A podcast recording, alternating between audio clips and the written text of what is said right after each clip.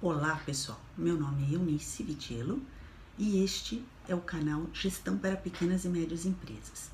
Neste canal eu falo com empresas pequenas e médias que faturam entre 4 e 100 milhões de reais por ano.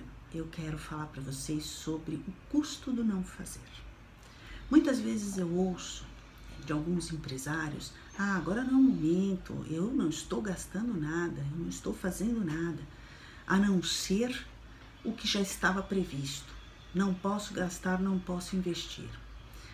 Temos a crise, temos essa situação toda, é o sistema político.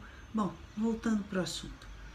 É, tem até uma piada da crise, né? Pergunta-se a uma pessoa, e aí, como é que você está aí com a crise? Considerando que o Brasil sempre esteve em crise, eu tô ótimo, tá tudo igual todos os dias. Moral da história.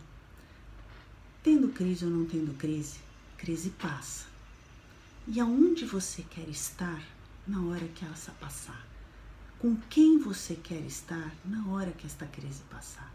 Você vai ser o primeiro a sair na frente? A crise, na verdade, ela diferencia aqueles bem-sucedidos, aqueles que enfrentam a diversidade.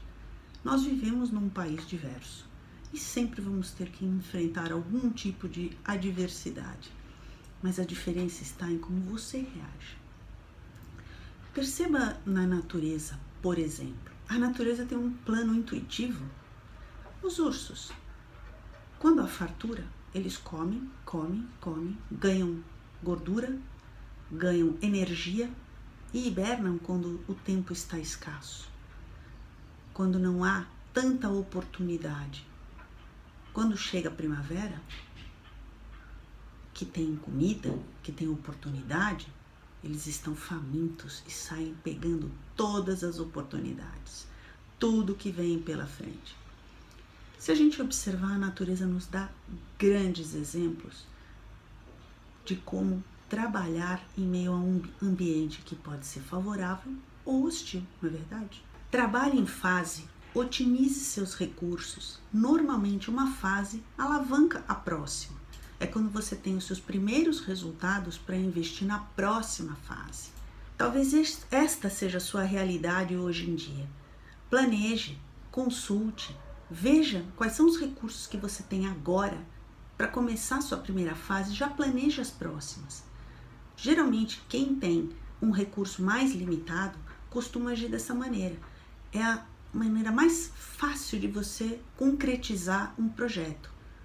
Fazer, pense sobre qual será a sua próxima fase.